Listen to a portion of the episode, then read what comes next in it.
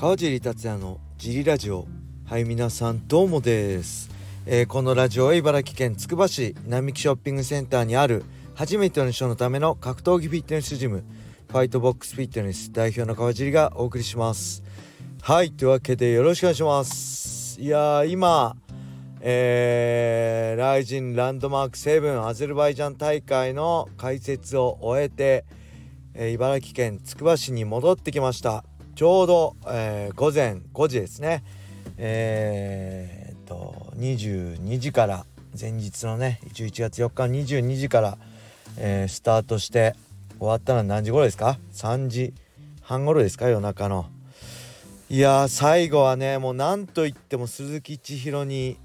つきますよ皆さん。なんとあのケラモフを 秒殺下からの蹴り上げみたいですね。あの下からの僕パウンドかと思って解説時みんな見えてなかったんですけど鈴木さんとかねあの杉山さんとか金原君とかも。あのねペダラーダ下からの蹴り上げいわゆるヘンゾキックですね。僕ら世代でいうヘンゾグレイシがオレック・タクタノフを KO した下からの蹴り上げ。で、えー、ガクってきてそこから下から殴ってフィニッシュだったみたいです。はい。解説陣ね解説実況陣みんな気づかなかったのちょっと申し訳ないんですけどびっくりしましたね。まさか敵地アゼルバイジャンでねブーイング起きてましたよ鈴木選手の、えー、ね、コールが上が名前がコールされた時。そドアウェイでねえー、まあ雷神でまあね斉藤選手には負けてますけど他は圧勝してる。ケラモフ選手相手に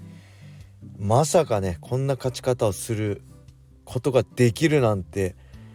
持ってるしもう本当ね本人も言ってましたけど二刀流キックのチャンピオンと雷神のチャンピオン二刀流実現して僕らね常人の考えじゃもう思いつかないようなことをやってのけるっていう。びっくりしましたね。今年の6月にえ、クレベルとのタイトルマッチね。クレベルの軽量オーバーで。ノーコンテストにはなったものの試合内容はねもう完敗という内容からそこから急遽何日前ですか？1週間前ぐらいに決まったパトリシオ戦。でまさかのねライ、えー、ベラトールフェザー級チャンピオンのパトリシオをぶっ飛ばしてそこから掴んだこの敵地でのライジンフェザー級タイトルマッチですよ。おまさかこう下からの蹴り上げからの下からのパウンドで KO 勝ち。これもほぼ秒殺でしたよね。そんな人いると思います？皆さん。もう僕興奮して寝られませんよ。帰ってももうこのまま寝ないでいるしかないかな。もうちょっとねほんとやってくれたの鈴木千尋って感じですね。いやしかもねこの前のまずあのー、ね雷神で一緒に解説席に座ってね控室でいろいろ喋らせてもらったんでまあそれも含めてすごいねあのー、ちょっと身近な存在になったんでなおさら嬉しいしいやこういうのってあるんだなって人生って何が起こるかは分かんないですよね。クレベルにねあのノーコンテストとはいえ乾杯した、えー、約半年後ですか半年も経ってないですか？にまさかね年2回雷神のタイトルマッチやってあんな形で KO でベルトを取るそんな人生あります？ほんと拳一発っていうかね、えー、足蹴り上げ一発で人生を変えた。パトリシオ戦ケラモフ戦いや驚きましたね。これがあるからね命名はやめられないんですよ見るの。これなんですよ僕たちがいつも。見たくて待ち望んでいる。やっぱ強さ勝利なんですよね。どんなにね口で偉そうなこと言ったり影響力があったりねあのー、たくさんのファンがいようとも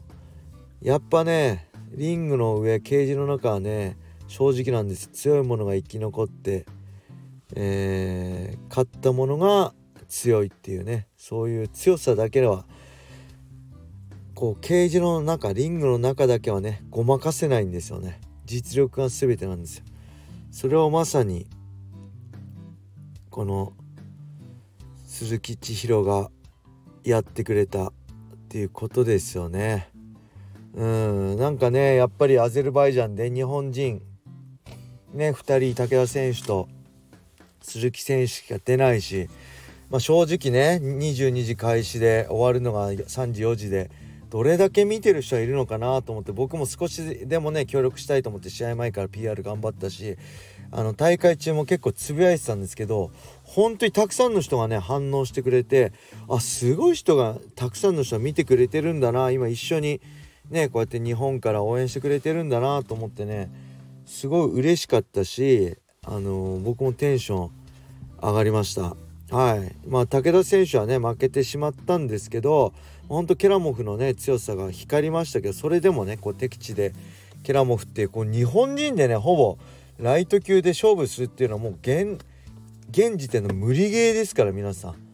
僕らの時代ねとは違いますから正直。あの同じ目線で語っちゃいけませんから。そういう中でね武田選手が、まあ、気持ちを見せてくれたファイトをね見せてくれてまあそれも感動しましたよね。杉山選手は泣いてたみたいですね。はい。で他にもねあのー、今ボフでしたっけ？僕が注目してたファイターも強さを見てたしね見せてくれたしね。いやーまあほんと素晴らしい大会でした。アゼルバイジャンに行けなかったのは悔しいぐらいね日本での実況でしたけど、えー、まあそれでもねこんだけ感動してあのー、たくさんの人をね感動させる MMA 格闘技ってすごいなって改めて思いました。そして、えー、鈴木千尋の勝利を感動した時ふと横を見ると金原選手がいるんですよね解説で。いや正直ねこれはもう金ちゃんの舞台は整ったって思っちゃいましたね。えー、まあケラモフとの戦いはもちろん魅力的ですけど、え、鈴木千尋金原これで、まあ、ほぼ対戦カードは決まったんじゃないでしょうか。そしてまあ、ここで金原選手はねもし勝てば40歳で雷神のベルトを体感っていうね。もう金ちゃんもすごいですよね。今年これでもし大晦日試合決まれば3試合目。あのね20代の3試合とね40代の年間3試合全然違いますから。もうねすごいです。ここで取ったらまあ金ちゃんどうね今年年内やるのか来年やるのか分かりませんけど金ちゃんも持ってるなと思いましたね。これ鈴木選手対金原選手の試合。がぜ注目が集まるしうん最高の本当にね実力があって本当にリングの中ケージの中で結果を出してきた2人の頂上決戦ライジン頂上決戦が見れるんじゃないかなと思ってね。僕も興奮してます。あの場にやっぱり金原選手がいたことが何よりも意味のあることだと思うし金ちゃんねあのー、土曜日エキシビジョンマッチやってきたんですよね所さんと、え、グラップリング。でその後ねジムでね4コマ指導したそうです。4コマ指導して解説来たって。いや元気すぎますよね。俺はもうこの解説に全てをかけようと思ってねジムお任せしちゃいましたから。この辺が人間の器強さとしての違いが出てますよね。強えなと思いました。金原強えなと思いました。そしてやってくれたのは鈴木千尋っていうねやっぱ今年のライジンフェザー級はこの2人につきますね。うん。これが大晦日決戦になるのかまあ正直期間も短いですからもしかしたら来年になるのか分かりませんけど。